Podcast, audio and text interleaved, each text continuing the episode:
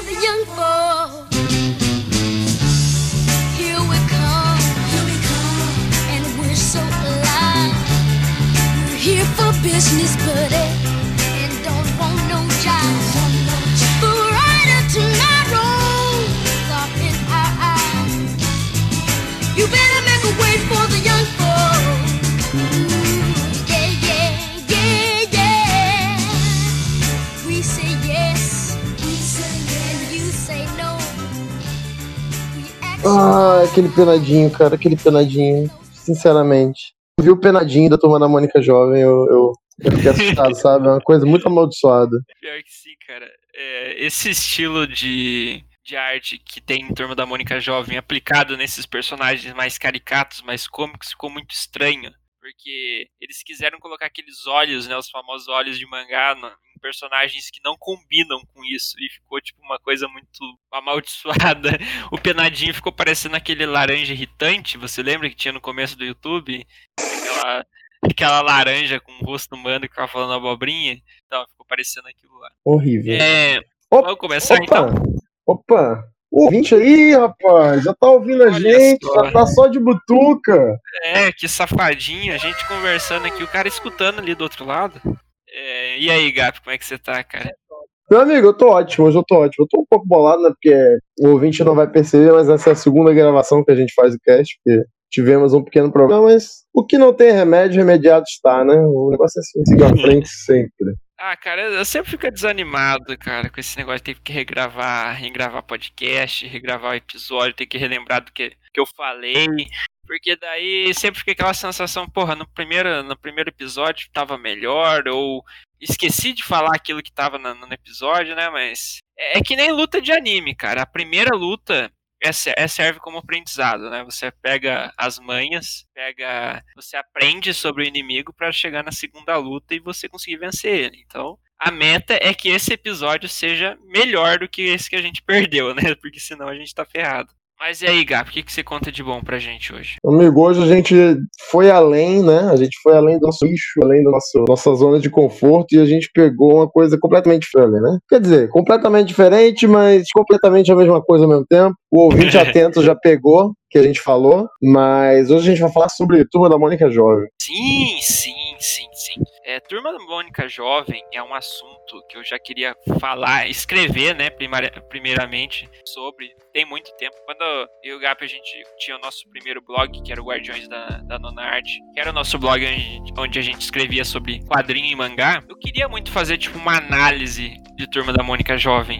Uma coisa, tipo, um pouquinho mais séria, ver o, qual que era a desse projeto novo, né, da, da Maurício de Souza Produções. Só que na época o Gap não gostou da ideia, né, falou, não, que, que deixa pra lá esse negócio, falar de Turma da Mônica Jovem, que que é isso, cara? Daí agora, né, com o podcast, eu, eu voltei com essa ideia, falei, Gap, a gente tem que falar de Turma da Mônica Jovem, cara, é mangá, é mangá brasileiro, é mangá da Turma da Mônica, e o Gap não queria no começo, né, mandou o carinha lá, é, esquece essa porra aí, não sei o que, esquece essa merda aí, deixa, deixa pra lá. E eu insisti, falei, não, cara, vai ser legal, vai ser engraçado. E no final das contas, o Gap gostou de Turma da Mônica Jovem, né, Gap? É, eu, eu me surpreendi positivamente. Não achei que fosse gostar tanto quanto eu gostei, não, cara. Apesar de, de- da gente ter nossas críticas aí, né? Que vocês vão ficar sabendo ao longo do, do episódio. Mas estou surpreso com o primeiro pedacinho que a gente leu, né? A gente tá começando aqui uma, uma série, talvez.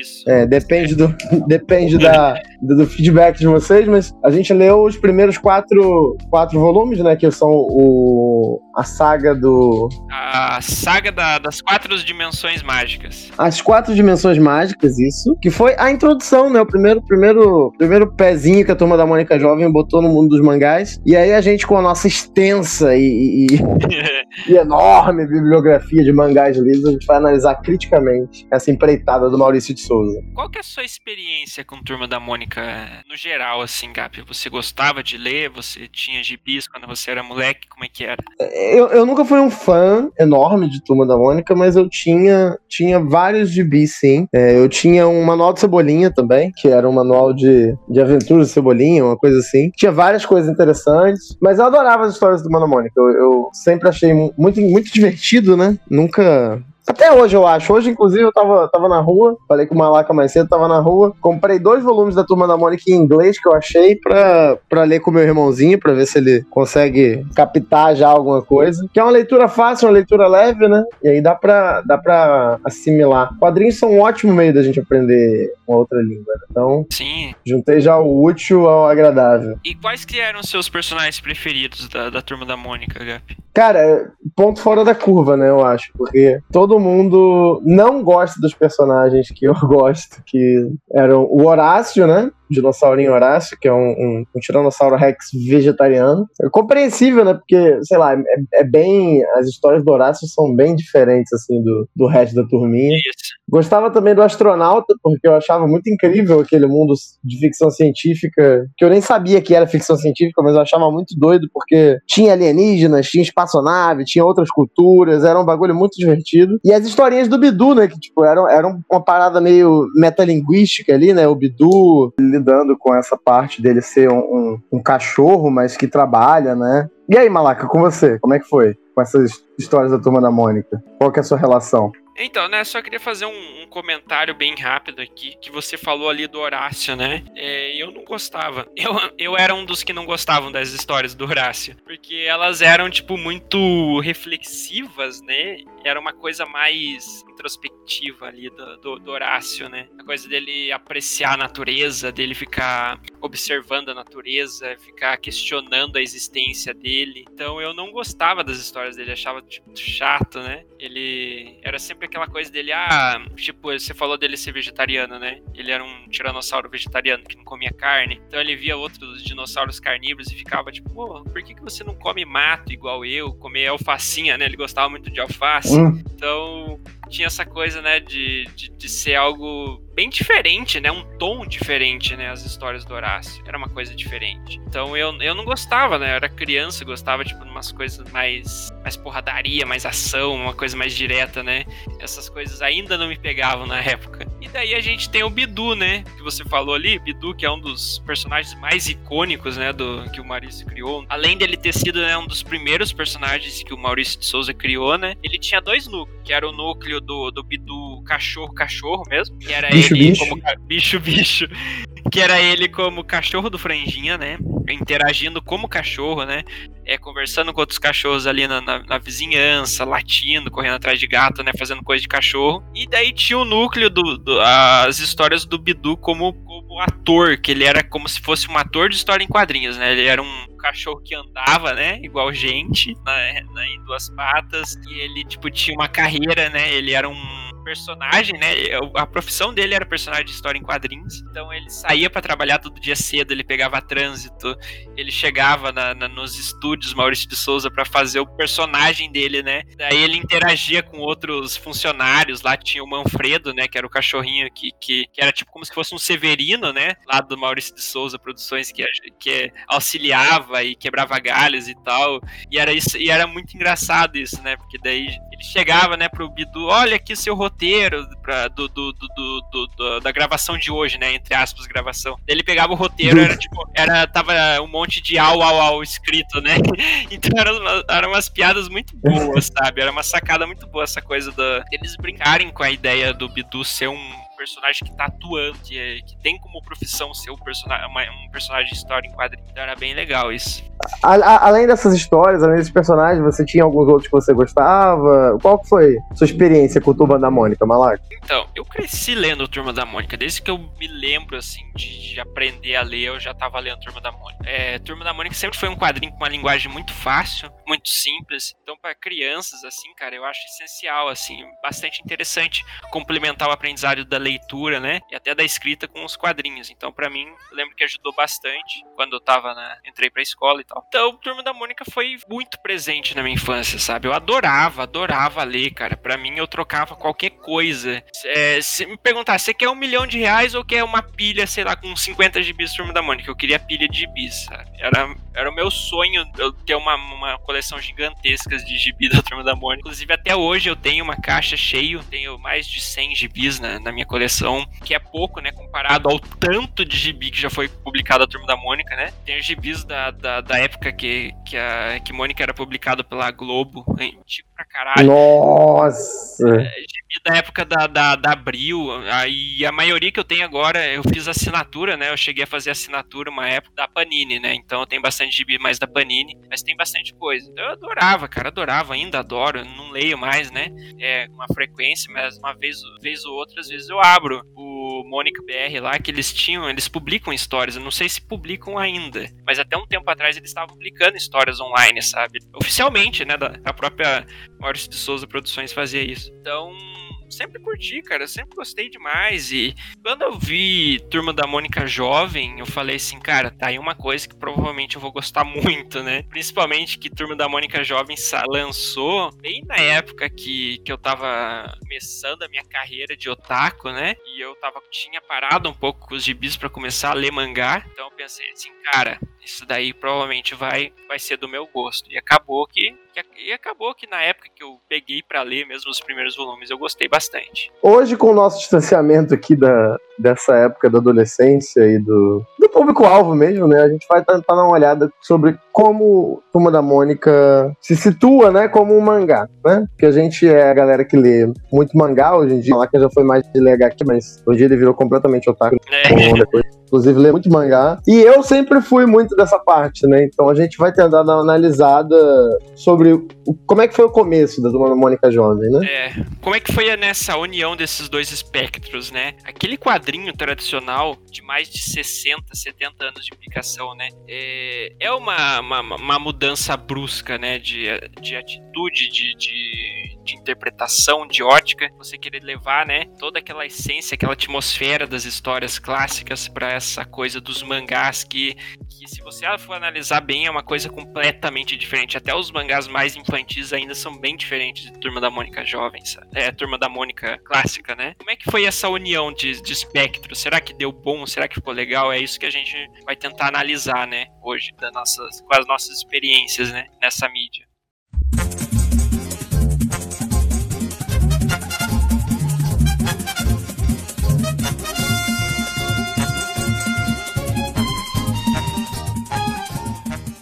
Antes de mais nada, só queria fazer uma pequena contextualização do que é o projeto, né? Turma da Mônica Jovem. E desde que eu me conheço por gente, que eu acompanho, né, Maurício de Souza e tal, as coisas que ele, ele e a equipe dele sempre falavam, entrevistas, publicavam, sempre tinha um interesse em fazer uma versão jovem, a versão adulta, entre aspas, da Turma da Mônica, né? Sempre viu eles falar alguma coisa do tipo, lançar algum projeto do tipo. Até que veio, né, o grande anúncio de, o lançamento de Turma da Mônica Jovem em mangá que foi em 2008, né? Já tem 12 anos né, do lançamento do primeiro volume e foi um sucesso na época que lançou. O mangá esgotou e, se me engano, foi uma dos quadrinhos, vamos botar como quadrinho, né?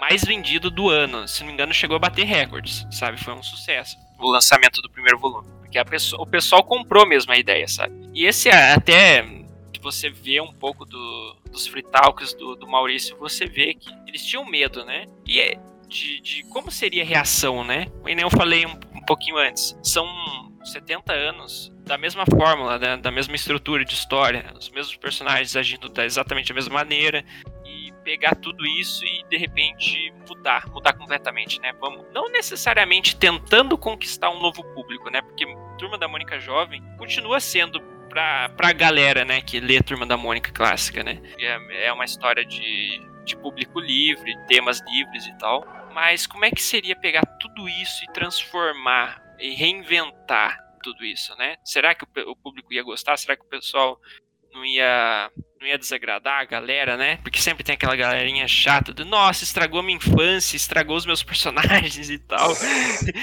né? Ai. E a recepção, é claro que teve gente que achou ruim, achou horrível e tal, mas a, a repercussão no geral foi, foi muito boa, né? Tanto é que o mangá tá sendo publicado até hoje, 12 anos depois. É, você falou, tipo, não, não necessariamente conquistar um público novo, mas sim recuperar o público antigo, né? Ah, Porque se a gente pegar, pensar no contexto lá da, da- histórico, né, 2008, é a época que tava começando aquele boom, a geração meio do Malaca, né, gente, o boom do Naruto, que tá aí até hoje, felizmente ou infelizmente.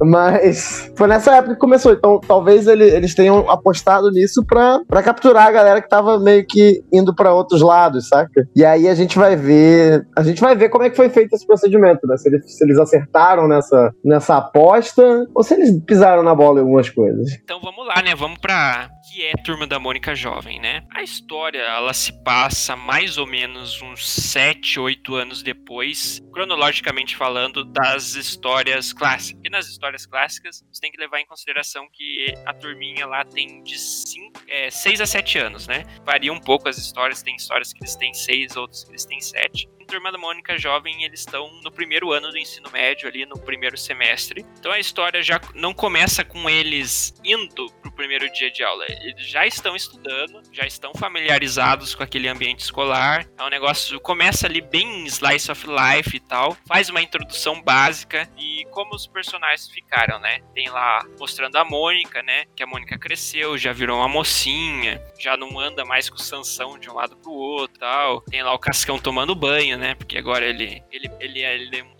se importa um pouco mais com a aparência dele, né? Que agora ele namora a Cascuda, então ele tem tem que estar arrumado e tal, fumado. Tem o Cebolinha mostrando ali que agora ele não fala mais helado, né? Agora ele faz tratamento fono... ele fez um tratamento, né, no fono... na, na fonoaudióloga pra aprender a, a, a lidar com a dislalia dele. E a, e a Magali, é, ele também, né, o cabelo dele cresceu, né? Sempre foi uma piada, né, dele ter os cinco fiozinhos de cabelo, então ele fica, ele tá lá exibindo a cabeleira dele grande. E a Magali, ela já não é mais tão comilana quanto antes, ela já é uma pessoa bem mais fitness, né? Ela se preocupa com o corpo dela, se preocupa com a saúde, então ela, ela come mais uns lanchinhos mais saudáveis e tal, dietinha diet, light, essas coisas. Na essência, os mesmos personagens, sabe? A mesma personalidade, o Cascão, aquele cara descolado, né? Que gosta de futebol, que anda de, é, de skate, é, dos esportes radicais. Ah, o Cebolinha, sempre com aquela personalidade dele um pouquinho mais arrogante, prepotente, dele querer ser o mais genial, mais inteligente. A Mônica continua aquele jeitão dela, meninona e tal, de que. Só que. Forte, né? é, é forte em personalidade, né? Isso que ela é interessante. A, a, a força física dela evoluiu pra personalidade. Ela já não é mais aquela menina que resolve as coisas no, no soco, né? Agora ela, ela tem mais atitude pra, pra resolver as coisas na, na, na- no, diálogo, né? E a Magali, ela. A, a, a maior mudança que eu vou falar agora é na Magali. A Magali, ela era uma personagem meio. Eu não, não sei, sabe? Ela não tinha- acho que ela não tinha outra característica muito maior do É, que a Magali- né? É, a Magali do- dos quadrinhos, a personalidade dela é comer. É isso. Tipo, ela é uma personagem. eu- apesar de eu gostar muito dela no- nos clássicos, ela é uma personagem muito vazia, entre aspas. Porque as histórias dela só resumiam em comida. Só isso. Tipo, hum, ela tinha uma lore, claro, ela tinha os personagens, ela tinha os vilões dela. Mas era muito resumir a comida. E a Magali da turma da Mônica Jovem, ela já é uma pessoa totalmente diferente, sabe? Ela tem atitude, ela tem personalidade e tal. E as interações dela melhoraram também, não é só piadinha com comida e tal. Então eu gostei bastante do que fizeram com a Magali. Que os outros personagens que já eram legais, eles deixaram mais legais. E os personagens que não tinham tanta personalidade, eles deram mais personalidade. E, e eu notei isso mais na Magali. A gente tem uma introdução muito rápida deles, né? É- é- é nas primeiras páginas você já eles já fazem essa contextualização de como os quatro ficaram. E aí que vem uma das minhas reclamações, porque a história corre muito rápido pra, pra galhofa. muito rápido. É o que, eu, o que eu queria, né? Queria que tivesse uma contextualização não só dos quatro, mas de toda a turma, né? Todos os personagens ali que põem a lore, né, da aquele universo Turma da Mônica Jovem. Eu falo, tipo, Franjinha, Titi, Aninha, Denise, é, Jeremias. Jeremias. É, são vários personagens ali. E, e não, é apresentado os quatro e eles já vão pra escola e quando eles chegam na escola, eles já vão pra uma, pra. Já acontece uma baguncinha ali. E eles vão lá, tem um museu, né, no, no Limoeiro, que é onde o Franjinha trabalha. Eu não entendi muito bem o que, que ele faz nesse museu, ele, se, ele, se é estágio ou se ele cuida, sei lá, sei que o Franjinha tá envolvido com o museu. E eles estão é, recebendo uma, um artefato lá da, da do Japão, tá, que vai ser, que vai é, ficar em exibição ali no, no Museu do Limoeiro, né? E já aproveito para falar que o Limoeiro, cara, é o maior bairro, acho que, que existe no mundo, porque, tipo, o Limoeiro tem shopping, é, tem, tem museu, tem, acho que tem até estação espacial exclusiva do Limoeiro, sabe? Quem, quem, quem, é, quem tá acostumado né, com, com o universo do Turma da Mônica sabe. O Limoeiro é pra ser um bairro, tipo um bairro desses de, sei lá, 5, 6 ruas, um campinho de futebol, mas ele tem escola, tem shopping, tem museu, tem tipo, tem tudo ali, cara. Você não precisa sair do limoeiro, sabe?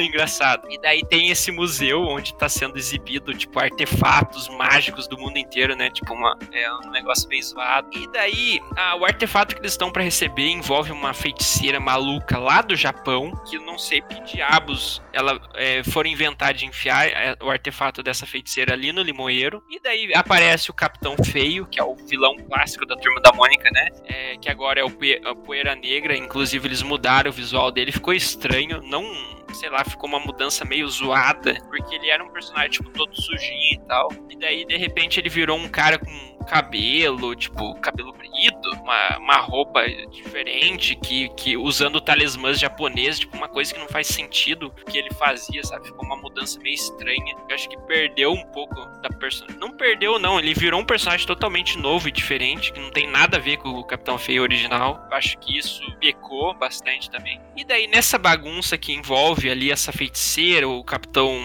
O Capitão Feio quer ressuscitar essa feiticeira, trazer ela de volta, que ela foi aprisionada por uns samurais do passado e daí você descobre que esses samurais, samurais eles são espíritos que reencarnam de geração em geração e que daí eles reencarnaram nos pais da turminha, né, no, no na, na, mãe da Mônica, pai do Cebola, pai da Cascão, da mãe da Magali, que não faz o mínimo sentido porque ficou muito mal explicado. Você começa a história achando que os pais deles são japoneses e daí depois você descobre que não, que eles são encarnados é um negócio muito confuso, ficou muito mal feito essa parte, muito mal explicada. E tudo se desemboca muito rápido. É, a impressão que eu tive é que eles quiseram muito já pular pra parte mangá-mangá da coisa, sabe? Já querer inserir referências a, aos shonens tradicionais, a Mahou Shoujo, a Mecha. Então eles já queriam mostrar, tipo, olha, isso aqui é mangá, olha como a gente tem referências a mangá, olha como isso aqui tem artes marciais, como tem robôs, como tem transformações, como tem magia, como tem samurais. É,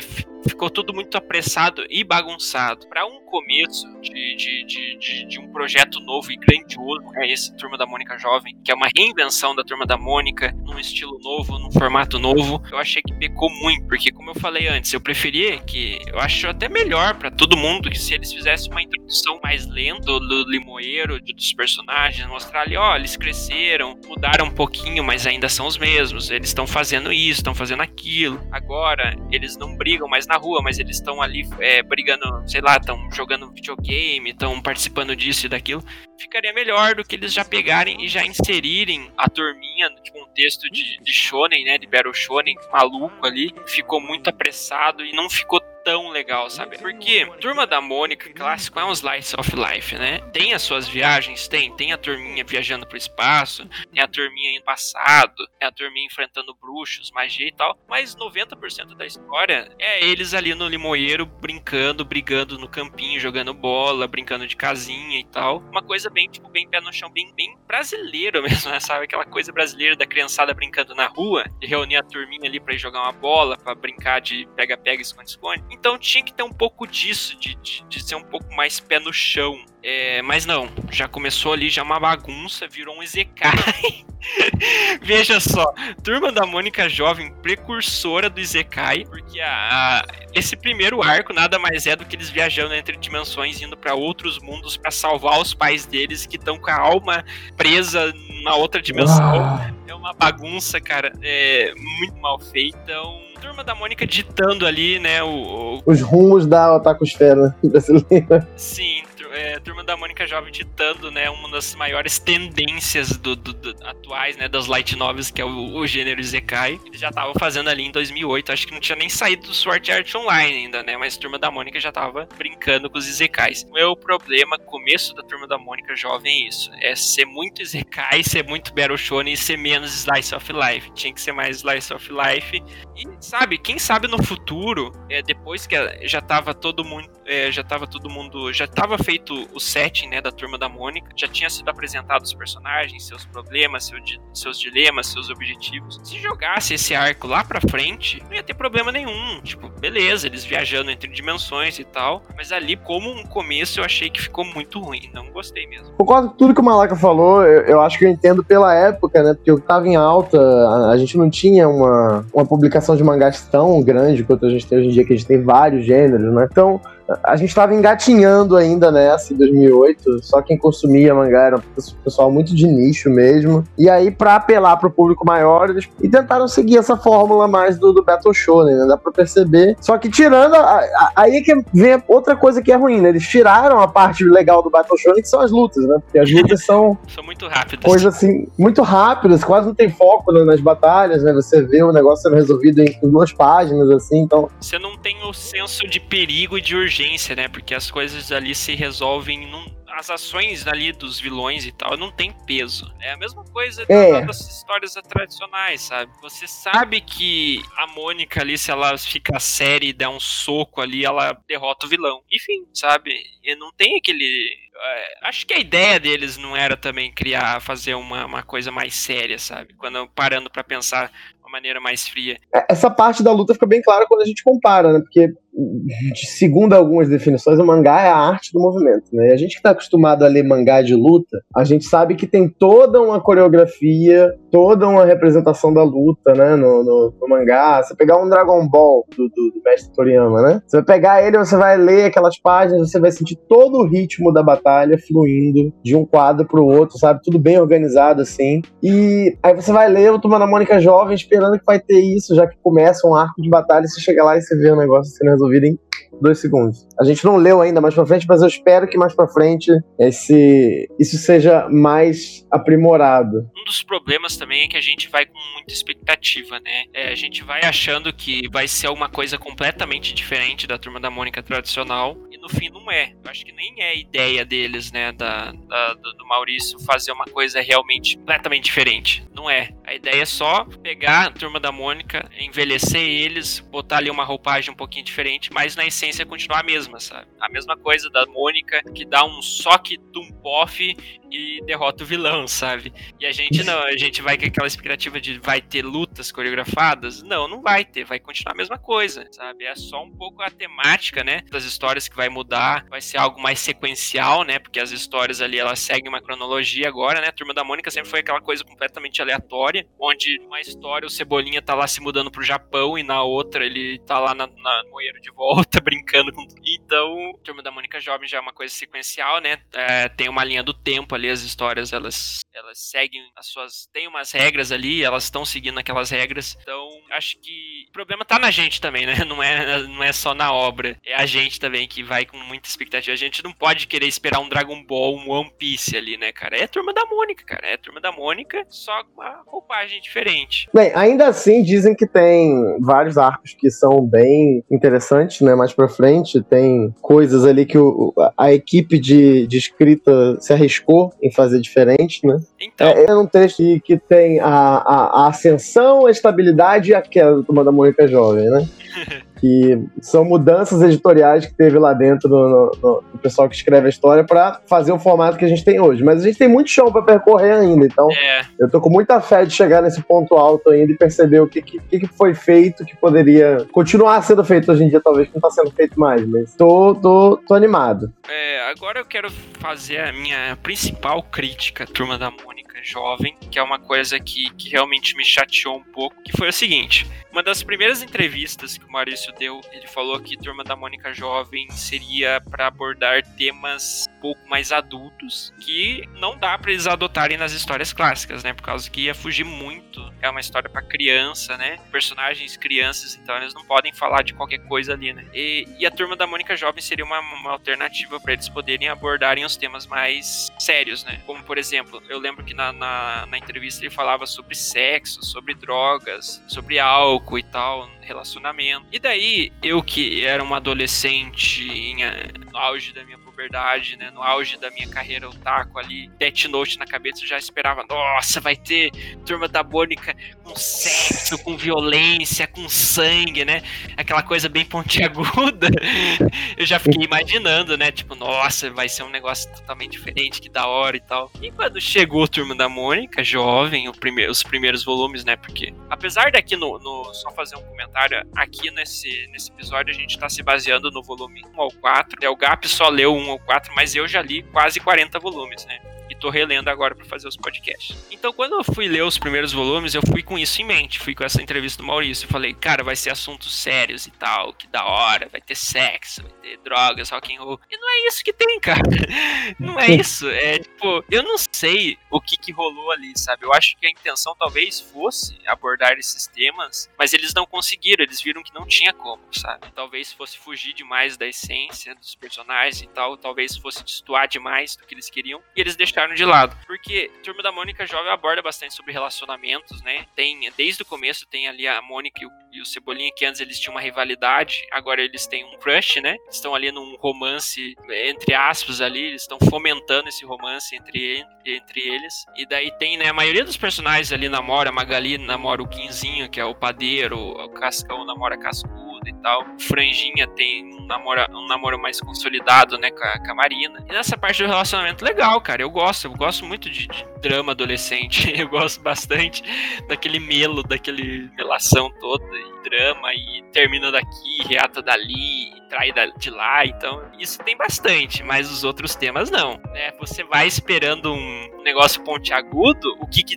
que, que Turma da Mônica Jovem tem? Tem um arco que é paródia de Death Note, que é o Caderno do Riso, que é um caderno que todo mundo, que o, que o Cebola acha que quando ele escreve o nome dos outros, ele as pessoas começam a rir sem parar. É um negócio bem zoado. E daí o L é o, é o louco, que é o Licurgo agora, que é o professor de ciências barra biologia deles. E o e ele fica investigando quem que tá fazendo os outros rir a torto direito. Daí tem um arco que, pra vocês terem ideia, tem um arco que é paródia de Hirako no Go, cara, que é aquele mangá mais antigão da, da, da Jump sobre Go, né? Aquela espécie de, de jogo de tabuleiro. Então, Turma da Mônica Jovem meio que virou uma, um grande fanservice, um grande. Muito ali se resume a referências, sabe? É muitas paródias. A maioria dos arcos são paródias.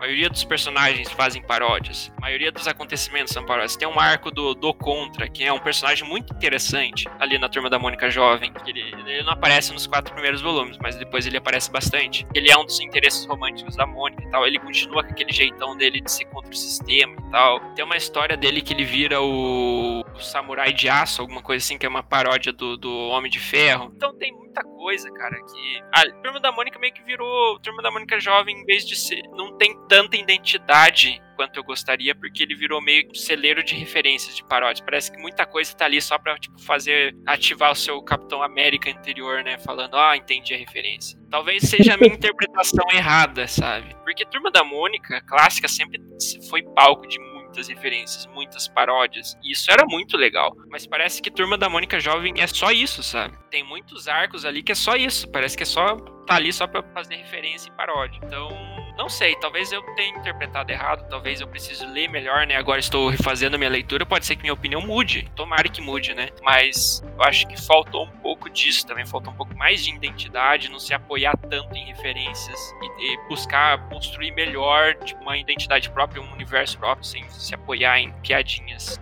Eu acho que o que a gente fica mais, mais decepcionado é porque teve algumas mudanças editoriais que dificultaram essa, esse desenvolvimento desses arcos. Porque mesmo esses arcos, assim, que são paródias, eles têm uma identidade própria, né? E, e, e tem arcos originais. Por exemplo, aquele do Umbra, que é muito, fala, muito bem falado, né? Os monstros do Id, se não me engano. É, é muito bem falado e eu tô muito animado para ler.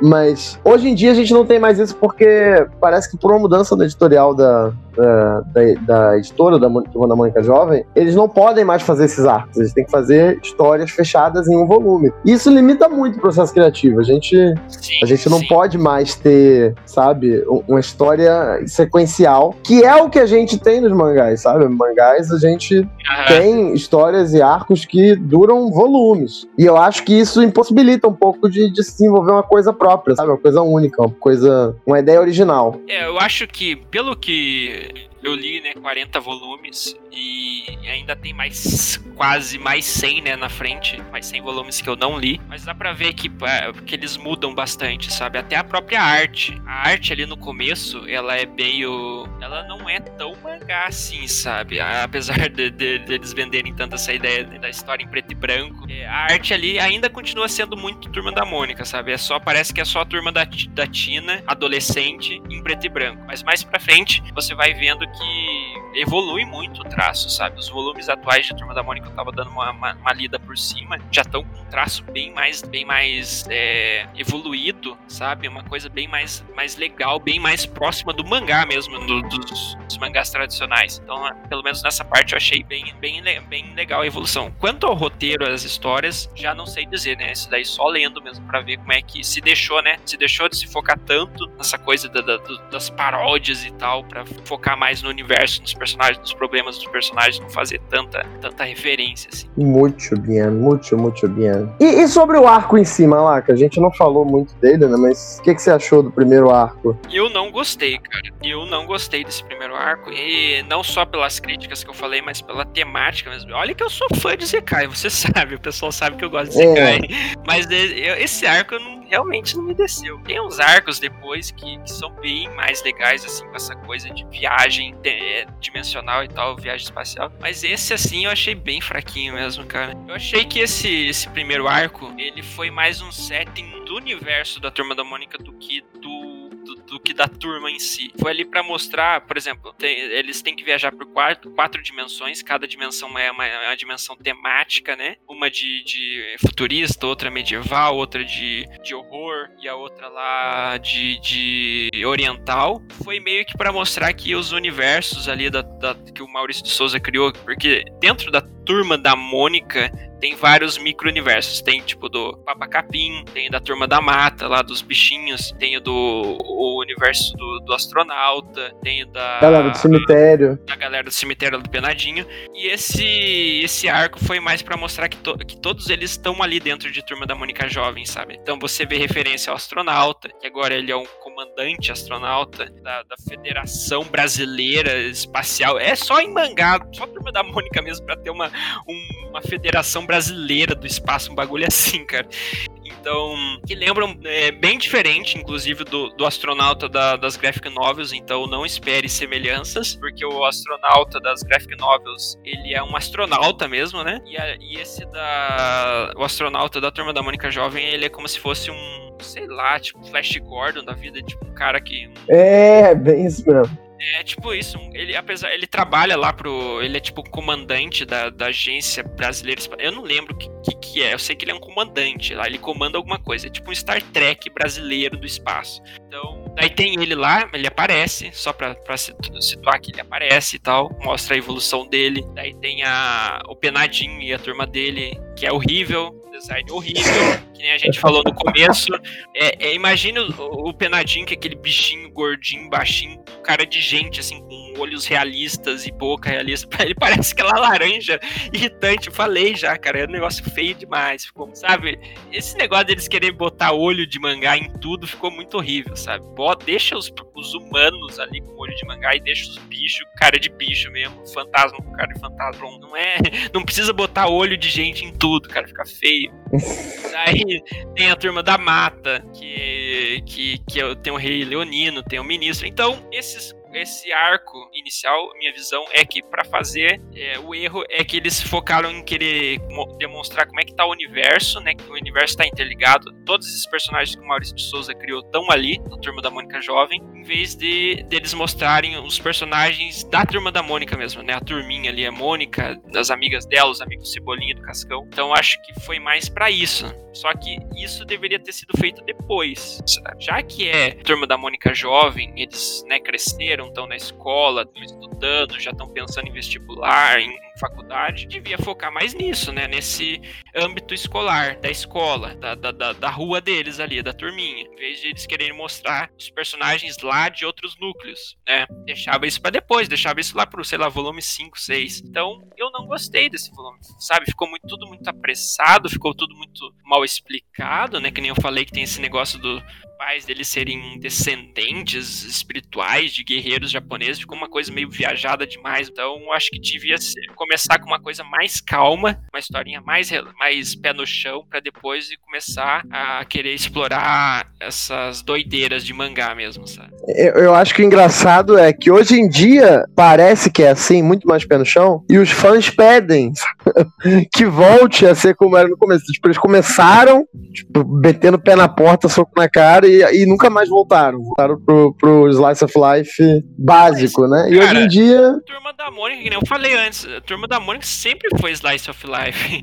sempre. 90% das histórias é Slice of Life. Então, é, é isso que eu espero de Turma da Mônica Jovem, sabe? Ainda mais com aquela declaração do, do Maurício de, de Souza, dele falar que queria uma coisa mais, mais séria, né? Um pouquinho mais adulta. Então, tá certo. Eu acho que começou errado. Eles inverteram, sabe? A, o fluxo da, da, da, da, história. Em vez de eles começarem o Slice of Life e ir gradativamente evoluindo pra uma coisa mais, mais Battle Shonen, mais é, histórias de ação e, e, aventura, eles fizeram o contrário, né? Eles começaram com uma, as, viaja as viajadas deles lá para depois evoluir pro Slice of Life. Então, é, não souberam. Acho que eles estavam experimentando muita coisa ainda, né, Gap? Eles estavam ali vendo né, o que, que dava certo, o que, que não dá, qual que é a abordagem certa. Será que a gente começa. Certo, às vezes eles ficaram com medo, né, de fazer uma, uma coisa muito pé no chão e o público não gostar. Tipo, ah, meu Deus do céu, vai virar uma, uma história escolar sem graça. Deles, não, não vai ser uma história escolar sem graça, vai ser uma história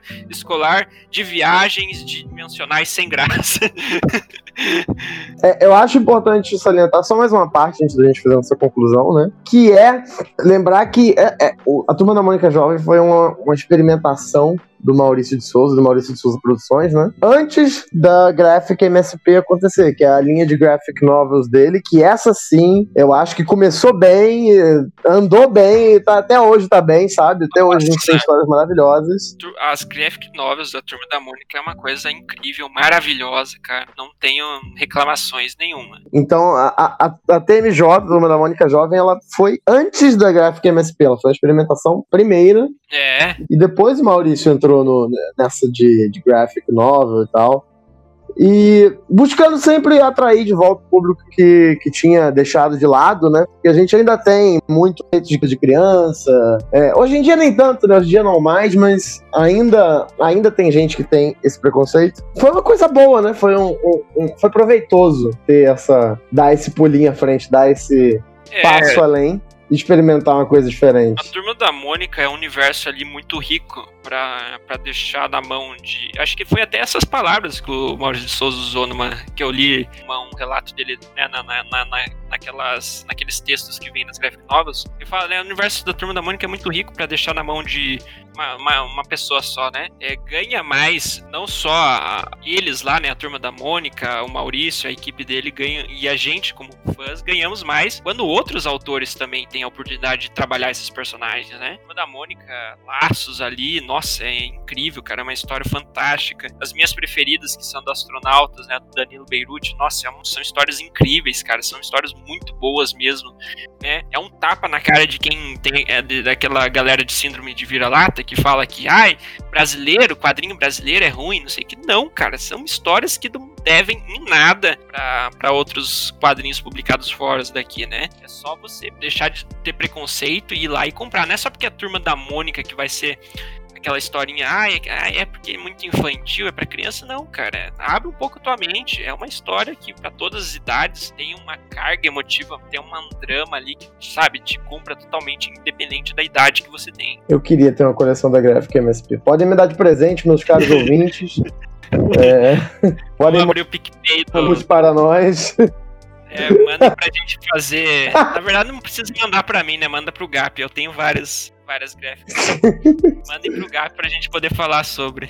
Só pra concluir, então. Turma da Mônica Jovem começa com vários tropeços, né? Mas eu não, não acho que isso seja pedrado o suficiente pra você é, não aproveitar a leitura, sabe? É um. é, continua sendo Turma da Mônica, sabe? Essencialmente Turma da Mônica. É uma história divertida. É uma historinha gostosinha de ler. E a gente tem que, como eu falei lá no começo, a gente tem que dar um- uma colher de chá pra eles, né? Então, 70 anos com a mesma fórmula, a mesma estrutura de história, fazendo, é, se reinventando, tentando uma abordagem diferente. Então tem que dar uma, uma colher de chá pra eles, porque eles estão tentando, né? Estão ali vendo o que, que dá certo, tentando encontrar a veia certa, né? Então sim, eu recomendo a leitura. A gente fez esse podcast especialmente pra vocês tem curiosidade, querem saber, né? é, como é que é a turma da Mônica Jovem, mas não quer pegar o. não quer comprar o, o, o mangá, tem algum preconceito. Fica nossa, as nossas considerações, né? Eu acho que vale sim, vale totalmente a leitura, vale a experiência, sabe? Eu tô animado pra ler os próximos arcos e pra discutir os próximos arcos, porque apesar desse começo que eu achei fraco, achei confuso, achei chato, achei bagunçado, tem umas histórias depois que melhoram bastante, que mostram, né? é, dão um gostinho né, do potencial que Turma da Mônica Jovem tem e poderia ter, né? Porque tem muita coisa ainda para ser ser discutida, muita, muitas reclamações para eu fazer no futuro que eu tô guardando aqui, né, das coisas que eu já li.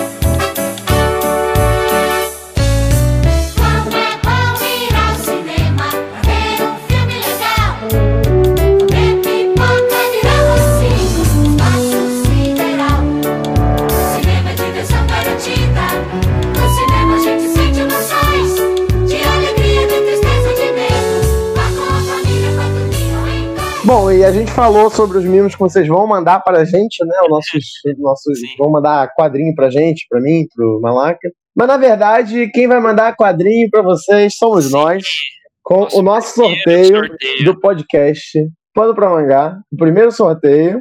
O sorteio que era para comemorar mil, mil, é, mil plays no nosso, nosso podcast, né? Mil, mil vezes a galera ouviu os episódios, mas a gente já tá em 1500 agora, então É, a gente já tá Vai ficar um sorteio no- de nos 1,5K 2K já e a gente não fez o sorteio do E- primeiro, cara. E o sorteio vai ser surpresa, a gente não vai falar o que que é o presente, mas a gente pode dizer que é do mundo dos mangás. É, para participar, basta entrar no link cutly, cut.ly barra sorteio para mangá e responder um pequeno questionário que a gente montou para vocês, né? O, o Malaca vai botar na descrição também para vocês clicarem de uma vez. É, assim que a gente ganhar, assim que a gente tiver bastante inscrição, a gente vai fazer o, o sorteio, botar todos os nomes e vai fazer um sorteio, um site de sorteio, a gente vai tirar um print Aham. e mandar para vocês, né? E aí entrar em contato com o ganhador para poder saber como é que a gente entrega o prêmio e tudo mais. A gente botou esse, esse formulário de feedback porque a gente não quer que o sorteio seja para qualquer um que vai pegar o link e vai mandar para várias pessoas e vai, vai tentar ganhar. A gente Sim, quer uma sim, é coisa um para quem está ouvindo o podcast. Só pra galera. Eu Então- sei exatamente todos que estão ouvindo o podcast, porque toda vez que alguém tá ouvindo o podcast, eu tô do lado. A pessoa não sabe, mas eu tô ali observando. então, eu sei, eu sei todo mundo que tá escutando o podcast. Então, se alguém de fora que não curte o podcast ficar sabendo da promoção e querer dar uma despertinho, você não vai ganhar, cara. Você não vai ganhar. Você tá na lista negra. Exatamente, ouvinte. Você que está me ouvindo agora. É, você mesmo. Eu sei onde você mora. Eu sei quem são seus amigos e sua família. Eu sei quando você não ouve o podcast Pano pra Mangá. Eu fico muito triste, ouvinte. Porém, eu vou te dar uma colher de chá. Eu vou te dar uma chance de participar do sorteio, Então, mesmo assim. É, fiquem ligados aí. é, vai ser o primeiro de muitos sorteios que a gente quer sortear bastante coisa legal. A gente quer fazer umas coisas diferentes, tipo sortear mangá e daí chamar a pessoa que ganhar pra conversar com a gente, fazer umas coisas assim. Mas a gente tá vendo aí, né? Esse daí é só um, só um agrado pra galerinha que tá acompanhando a gente desde o começo. Pra finalizar aqui, bem rapidinho. Se vocês gostaram desse episódio da, da- dos quatro primeiros volumes de Turma da Mônica Jovem e querem querem é, mais, querem que a gente comente mais os outros volumes, peçam pra gente. A gente pretende mesmo, né, fazer tornar isso aqui uma série e, ler, e comentar todos os volumes, né? Fazer uma leitura de todos os volumes.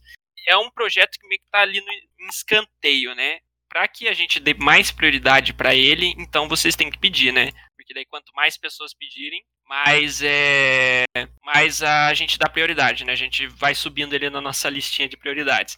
Então vocês mandem DM, pode mandar no Telegram, quem, quem, quem me conhece lá no Telegram, nos grupos e tal, ou manda na, na, na no privado do, do perfil. É, peçam, peçam pela continuação. Quanto mais gente pedir, mais rápido saem esses episódios. E agora, é, muito obrigado né, por vocês terem é, escutado o episódio de hoje. Desculpem os probleminhas, desculpem a demora, porque foi um reato de quase um mês, né? A ideia que era um podcast de semanal tá acabando, tá acabando de virar um podcast mensal, né? A gente está tendo vários probleminhas para gravar, mas agora, no final de ano, a gente vai tentar retomar né, a, a periodicidade de um por semana ou dois por semana. Então peço desculpas pela demora. Então é isso, pessoal. Muito obrigado por todo mundo que, que tá acompanhando e desculpem a enrolação. Ficamos para a próxima. Ah, não esqueçam de seguir a gente no Twitter, arroba pramangá, que é o Twitter oficial. Daí me segue no Twitter, arroba saitamajack e arroba gappramangá. E quem quiser mandar e-mail é panopramangá0 arroba gmail.com. Então é isso, muito obrigado, até a próxima e fujam pras colinas! Eu tinha apenas oito anos quando nós nos conhecemos lá na rua da minha casa. A gente brincava e aprontava e até me